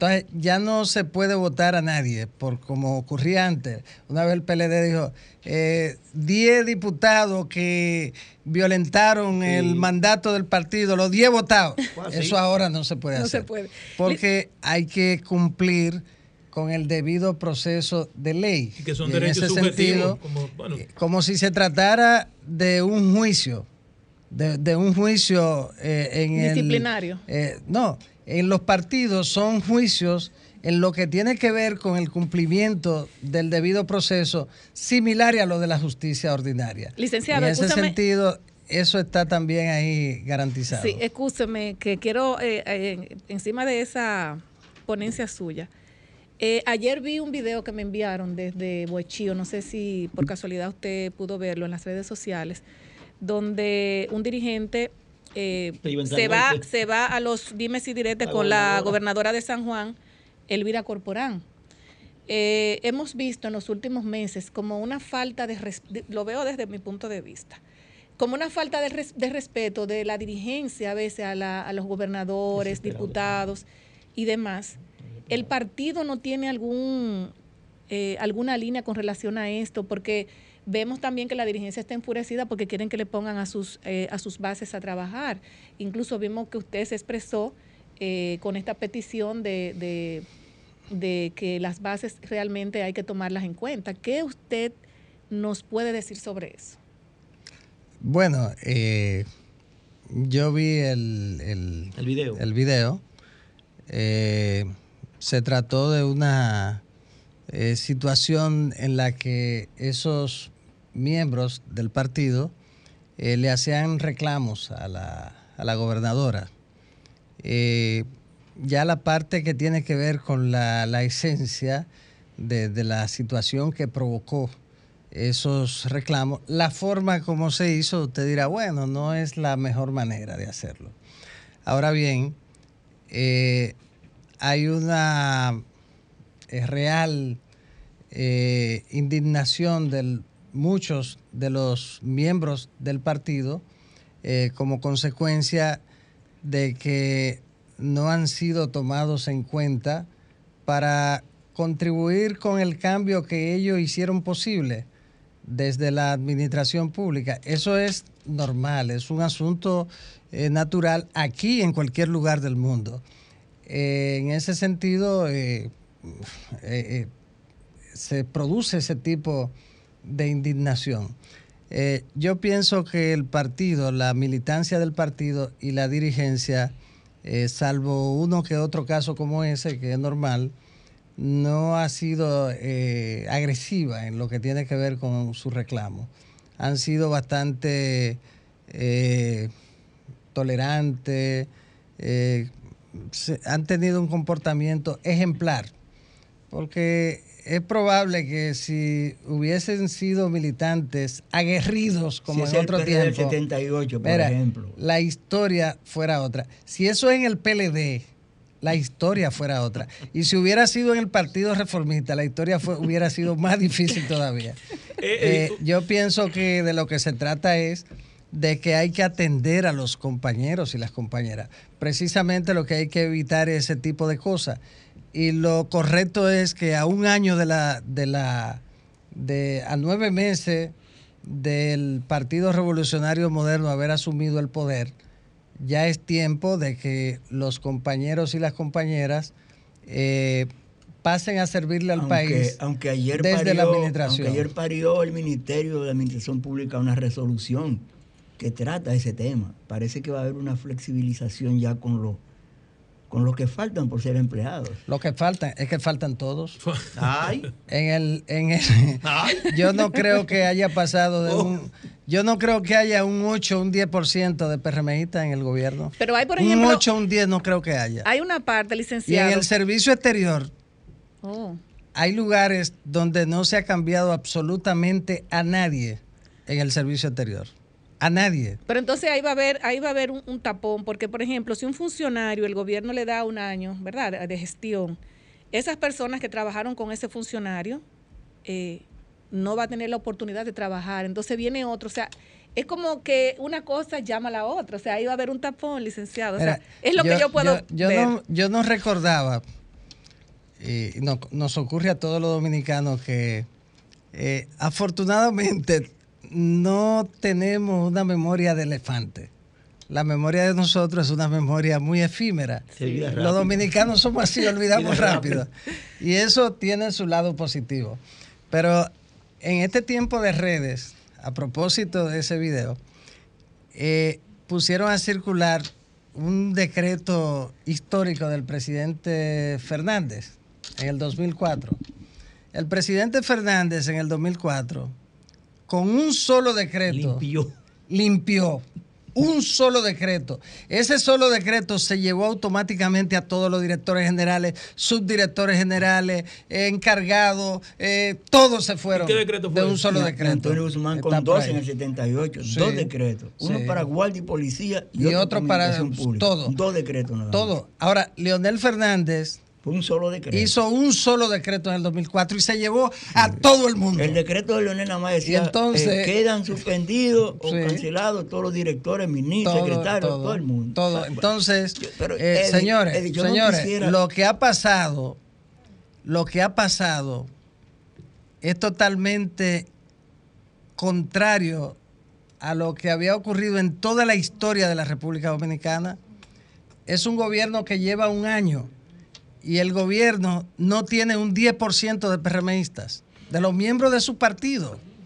Entonces, yo pienso que eh, lo- lo mie- los dirigentes y militantes del Partido Revolucionario Moderno han sido sumamente eh, No- nos dicen nos Tolerantes. dicen- Nos dicen que estamos en, en los minutos finales de esta conversación. No, que también Nosotros- queremos que usted se quede, nosotros no queremos- que se quede con No, nosotros en cabina. ¿Usted quiere quedarse con nosotros? Perdón, perdón, Nos ¿no? gustaría.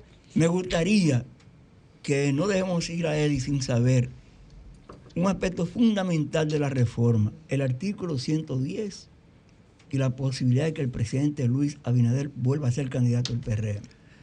Bueno, el, en mi condición de presidente de la comisión, yo no, no puedo eh, entrar en Pero se tocó ese consideraciones. Eh, es una reforma integral.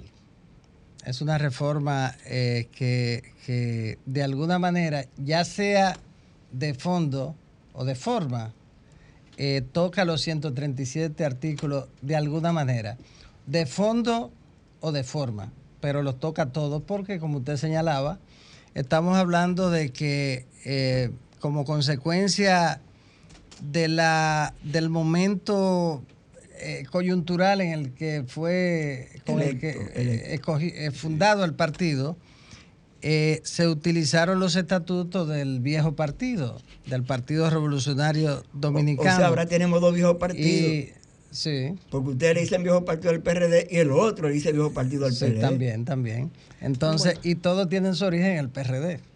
El Así PLD es, o también. en Juan Bosch, mejor dicho. Hay algunos que son hijos del nietos. PRD y otros son nietos. y un Licenciado. día vendrán los bisnietos. Como ya usted de este programa, usted ya es del desahogo, usted es parte del desahogo. Claro. Y nosotros tenemos que irnos ya a una pausa comercial, pero nos gustaría que usted se quedara con nosotros en cabina porque vamos a tener, usted sabe a quién, que usted me imagino que lo conoce, al doctor Alejandro Báez. Alejandro. Alejandro Báez va a estar con nosotros vía Zoom Ah, sí. eh, y nos gustaría que usted se quedara con nosotros en cabina. Ajá. Si no tiene cosas que hacer, porque no sé. Eh, bueno, eh, Así puede, Podría- puede saludar al doctor y quedarse con nosotros en nuestra cabina, que yo sé que muchas personas van a, van a querer llamar y preguntarle cosas. Yo tengo Bueno. dos preguntas. está bien. Señores, nos vamos. vamos a una pausa comercial. Somos Desahógate RD, promoviendo el desarrollo y el bienestar social de la República Dominicana. Somos Sol, la más interactiva en Barahona y el sur. Sintonízanos en los 94.7. Somos Sol, la más interactiva en Puerto Plata y la costa norte. Sintonízanos en los 92.1. Somos Sol, la más interactiva en la Romana y el Este. Sintonízanos en los 94.7. Somos Desahógate RD, promoviendo el desarrollo y el bienestar social de la República Dominicana. Continuamos con su espacio Desahógate RD por Sol 106.5, la más interactiva.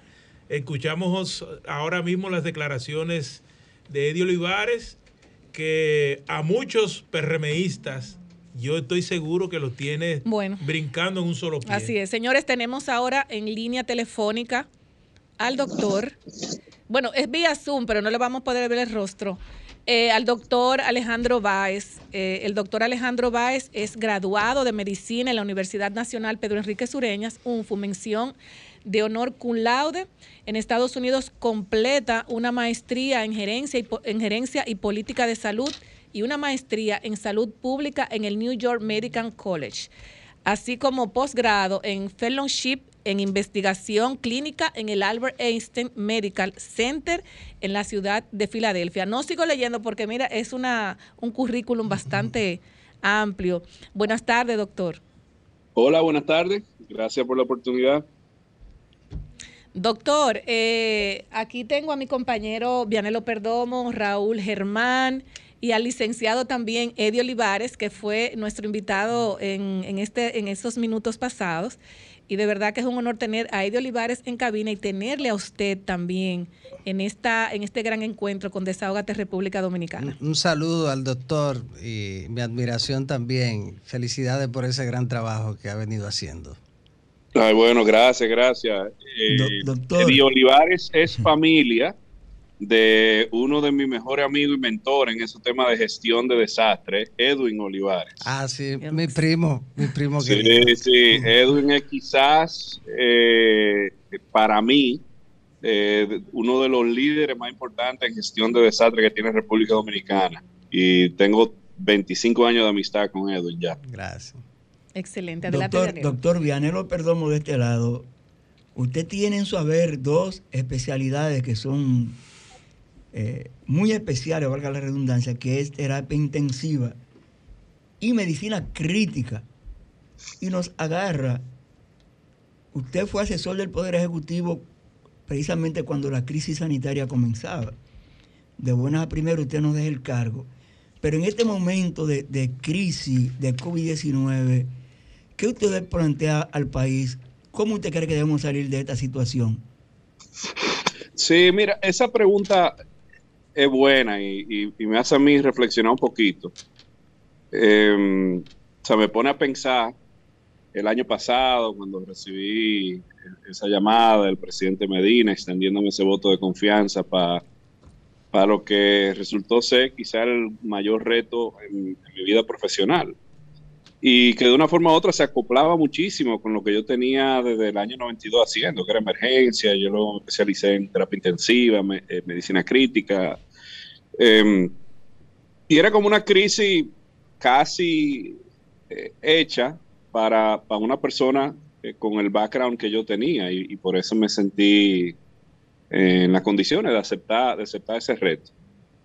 Ahora yo me pongo a pensar y veo el reflejo y veo cómo eran las cosas en ese momento.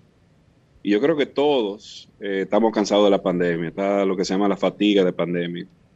Pero yo creo que para poder generar esperanza, tenemos que solamente entender cómo eran las cosas hace un año, donde todo era oscuro, donde una cosa tan sencilla como recomendar uso de mascarilla como política de salud pública se convirtió en ese momento en algo controversial, donde no sabíamos qué medicamentos funcionaban, donde no sabíamos qué estrategias de terapia intensiva funcionaban, donde no había una vacuna todavía.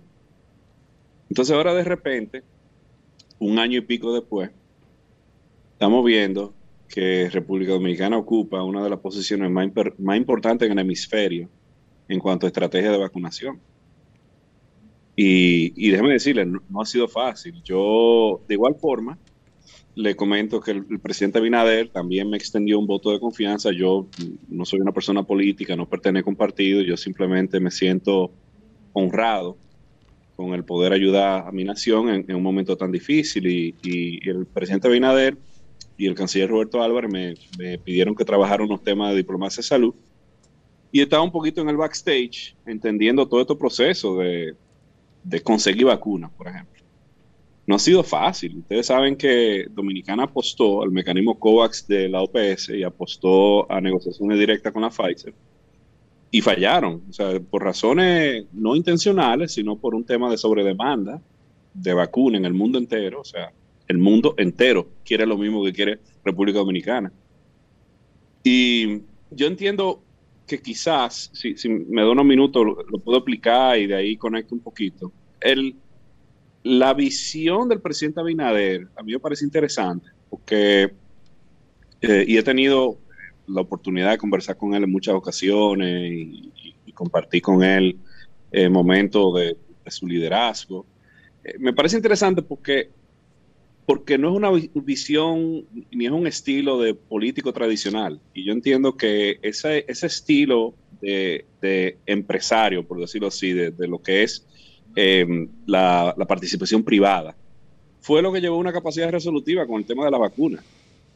Eh, políticas a nivel de salud pública, eh, trabajos de solventar eh, la disponibilidad de vacunas con métodos tradicionales fallaron y se tuvieron que aplicar otros métodos que funcionaron, funcionaron con rapidez y no ha posicionado a nosotros eh, como líder en la región. Entonces cuando yo reflejo dónde estamos ahora, me pongo a pensar dónde estábamos nosotros hace un año, y ahora mismo estamos en un túnel que todavía se siente oscuro, y quizá es como el ejemplo este cuando uno se mete en el túnel de la 27 y está oscuro y como que de repente la luz del mediodía está cerca y como que ciega uno un poquito. Tanto así como que uno no ve muy bien con precisión lo que está del otro lado en la luz. Eso es lo que estamos viendo ahora. Hay luz, la luz de la vacuna. Hay luz y la luz es que ya estamos saliendo de la pandemia. Y con la fatiga de COVID, con el cansancio que tenemos, y esa luz tan brillante como, como que no nos hace ver realmente qué es lo que tenemos. Y tenemos ya eh, los momentos que mejor se ven en esta oscura pandemia. Y tenemos que ahora hacer el esfuerzo a seguir apretando. Doctor. Ahora tenemos que evitar el teteo, ahora que tenemos que promover la vacunación. Acuérdense que la vacuna no es 100% efectiva. Necesitamos 70% de inmunidad colectiva en el país. 30% de la población son jóvenes. Si los jóvenes no se montan en este proceso, no estamos en nada. Así es. Doctor. Ahora, ahora que tenemos que apretar. O sea, mi, mi punto es que estamos reflejando, la luz está ahí, quizá es tan brillante que no nos deja ver, pero tenemos que con el corazón mirar de que ya estamos saliendo de esta pandemia y ahora que tenemos que hacer, continuar haciendo todo lo correcto y apoyar a las autoridades. Sí, eh, doctor, eh, queremos saber cómo fue la, si usted tiene la información de la negociación con China, que nosotros pudimos conseguir la mayor cantidad de vacunas que hasta ahora han llegado al país, que vienen desde China, y eh, a, a propósito de que fallaron los métodos con, con Estados Unidos sobre todo, e Inglaterra. Y recordarle, doctor, ahí mismo, y sobre todo a la clase alta y media de la República Dominicana, que quienes hicieron el primer teteo fueron los ricos de este país, cuando todavía la pandemia no se conocía mucho, que hicieron una fiesta que hasta había eh, jeringuilla y cosas alusivas. Y después de ahí, porque la, clase baja de la República Dominicana actúa como los niños. Después que la sociedad baja vio que eso es lo que pasaba, entonces fue que el teteo salió, porque el teteo no tiene ni, ni cuatro ni seis meses. Es como entre 5 y 6 meses que tiene el teteo. La pregunta sobre China, doctor. Sí, mire, voy, comienzo con la última. Eh, yo, lo primero que el, concepto de teteo lo aprendí yo este año. Yo como que estaba muy ajeno a, ese, léxico, Pero lo que sí yo entiendo es que el teteo no discrimina eh, eh, eh, estratos ah. sociales, ah, socioeconómicos. Lo que le cambian el nombre de, de, un drink y un vaso foam lo convierten en un restaurante y un cóctel, pero al final es lo mismo, es el mismo teteo, ¿verdad? O sea, es exactamente lo mismo. Mire, de lo de, lo de la vacuna, yo no fui, eh, no he sido parte del tema de las negociaciones con China, sí puedo comentarle muchísimas negociaciones, cartas, eh, articulaciones con mecanismos de integración regionales que se, que se eh, eh, estaban haciendo para poder generar escalabilidad en las negociaciones, que no fuera nada más República Dominicana, sino que fuera una voz eh, colectiva, regional, eh, sobre todo hacia Estados Unidos. Y eh, gracias a Dios, esas negociaciones funcionaron. Ya ustedes han visto las noticias recientes. También hay que entender que Estados Unidos estaba en su propio proceso de transición política. Eh, de, un gobierno muy, muy, muy de la derecha a un gobierno más de la izquierda y, eso conllevaba tiempo y equilibrar un poquito eh, todo eso trenes de gobierno. Eh, pero ya usted ha visto la noticia, ya están llegando la Pfizer, ya el presidente Biden acordó unas donaciones sustanciales directas de vacuna, porque se acuerdan que Estados Unidos donó billones, o sea, miles de millones, eh, en inglés, miles de millones de dólares al mecanismo COVAX. Y como eso se atrasó, dijeron, bueno, para, para posicionarnos en el- como líder en diplomacia de salud, y, y realmente esto es un tema que, que hay que conversar. Eh, la geopolítica se ha vestido de diplomacia de salud en el mundo. Los superpoderes a nivel de naciones se están manejando a través de la diplomacia de salud, con ayuda, con vacunas, con equipo de protección. Y Estados Unidos se dio cuenta de eso y, ha eh, eh, hecho conciencia en su liderazgo regional y han trabajado ahora comunicaciones donde van a haber donaciones de, cientos de millones de, dosis de vacunas en el mundo entero.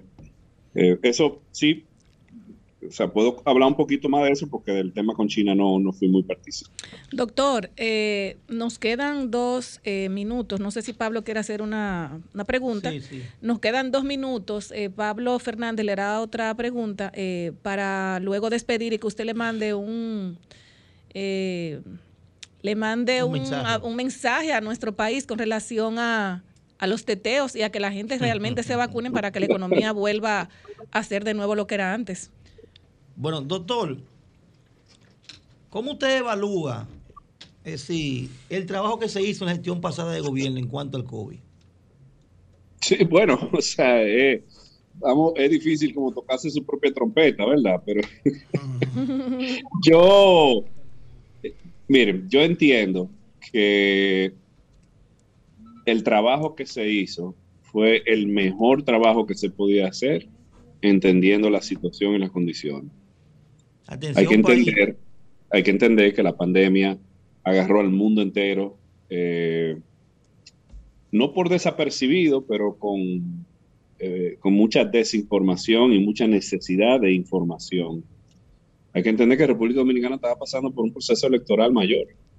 Y, y- y quizá el señor Eddie Olivares puede, puede abundar un poquito de eso, que es más experto en la materia que yo. Yo hice, yo digo que yo hice un doctorado en gobierno en ese año. yo aprendí, yo aprendí cosas que no sabía que iba a aprender. Y, y tenemos historias de éxito. Ustedes se acuerdan el plan Duarte, cuando San Francisco estaba encendido. Hicimos un plan comprensivo de alianza público-privada, un modelo de valor público. Metimos mano y, y todavía San Francisco y provincia de Duarte son de las provincias que mejor se están manejando con el tema de la pandemia. En un momento muy oscuro, en un momento muy oscuro, con un modelo que se puede reproducir. Eh, ¿Se acuerdan del peregrino y Puerto Plata? Sí, Como trajo mucho COVID. El de sol. Sí, doctor, Sí, un mensaje sí. a República Dominicana para despedir. Sí, bueno, el, el- el mensaje quizá es hacer un poco de reflexión, como hicimos al principio, entender que ya tenemos la luz del otro lado del túnel, de un túnel que ha sido muy oscuro. A mí me ha costado eh, muy de cerca. Mis padres fallecieron de COVID y yo Sí, entiendo es. muy bien, Así yo entiendo muy bien, muy bien en lo personal lo que, lo que sufrí por esta pandemia Así es. pero, pero ya la luz está ahí. Y, y como la analogía esa del túnel de la 27, puede ser que la luz sea tan brillante que uno, uno no vea claro, Así es. pero con el corazón uno tiene que ver que estamos ahí, que la solución es la vacuna, que ahora es que tenemos que controlarnos, que ahora es que tenemos que tener todas esas medidas de precaución. Y luego de la, y luego de la pandemia, que vengan la fiesta, ¿verdad? Ahí Claro, sí como Estados. Unidos, que va a ser una gran fiesta de apertura. Así es. Aquí no habrá necesidad de hacer fiesta. No me diga nadie que va a pedir fiesta. Aquí no se han Doctor, parado la fiesta. Pues de verdad le damos las gracias por estar en este programa Desahógate República Dominicana, el, el programa eh, social, comunitario, político, que es el que pone el oído en el, en el corazón del pueblo dominicano. Bueno, gracias por la oportunidad y ojalá se repita. Claro que sí. Muchísimas gracias, doctor. Que tenga feliz tarde. Señores, nos vamos a una pausa comercial. Somos Desahógate RD, promoviendo el desarrollo y el bienestar social de la República Dominicana. Somos Sol, la más interactiva en el Gran Santo Domingo. Sintonízanos en los 106.5. Somos Sol, la más interactiva. En San Juan de la Maguana, sintonízanos en 94.5. Comunícate 809-540-1065.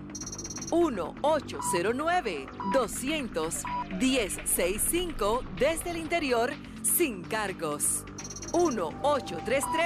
1-833-610-1065 desde los Estados Unidos.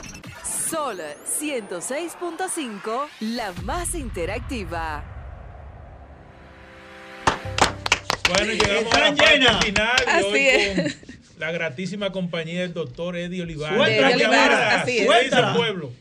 Buenas tardes, Desahógate. Buenas tardes, buenas tardes. Adelante. Buenas tardes, adelante.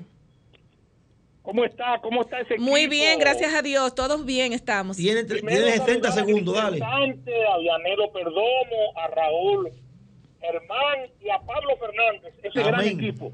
Amén. Adelante.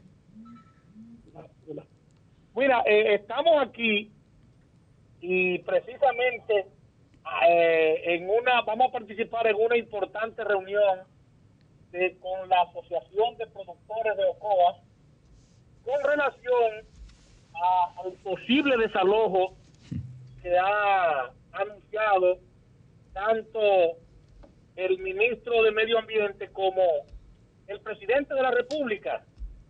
Pero quiero dar algunos datos importantes al país, porque cuando hablamos hace cierto tiempo de Valle Nuevo, Valle Nuevo Norte, donde es distinto a Valle Nuevo Sur, donde Valle Nuevo Norte en ocasiones fueron muchas personas a invadir a, Va- a- a Valle Nuevo. En el caso de San José de Ocoa es distinto. Y es bueno que el país sepa, la República Dominicana sepa, pero más que todo, Orlando Jorge Mera y el presidente de la República. Y es que los agricultores de las espinas y de la nuez de la horma no han invadido el parque. El parque tiene bastante tiempo con una área establecida y en el 2016, como también hace 40 años, también se movió hacia abajo una parte del parque, lo agrandaron y esta vez lo han movido 9 o 10 kilómetros hacia una parte productiva de la horma y de las espinas. Y entonces el parque ha invadido a los agricultores que tienen 100, 150 años, los abuelos los llevaron, nacieron los abuelos, los padres, a la zona de las espinas y a la zona de la nuez en la horma. Por lo que los agricultores, el pueblo de San José de Ocoa, quiere explicarle al país y a los funcionarios que tienen que ver con medio ambiente que no se trata de una invasión, se trata de una de un arropamiento que ha hecho esos esos eruditos que quisieron agrandar el parque. Y entonces, en la actualidad, estos agricultores que tienen, y yo quiero que el país escuche esto, que el país escuche esto. Ahí se han construido tres escuelas, que una será convertida en cuartel. Ahí se hizo una empacadora, la Unión Europea, que sobrepasa los 11 millones de pesos. Ahí, se, ahí ha dado préstamo el Banco Agrícola de la República Dominicana. Ahí el ministro Esteve autorizó a, a- a los agricultores a sembrar aguacate. Ahí en esa zona el INDRI da permiso de agua. Y quiero decirle ahora, para ponerle la tapa al pomo, que ahí se construyó, ahí se realizó una visita sorpresa por parte del presidente pasado, donde dio 18 millones de pesos para la producción de fresa, que debo decir que eso ha sido bendito para el pueblo de San José de Ocoa. Ocoa ha cambiado con la producción de fresa de esa zona, por lo que entendemos que esos agricultores no son invasores y eso deben conocerlo las autoridades. No es posible, no es posible que se tome una decisión, que se tome una decisión sin escuchar los actores que son los agricultores. Pero yo me quiero ir más lejos, distinguidos amigos, Grisel, Dianelo, escuchen este dato que le voy a decir.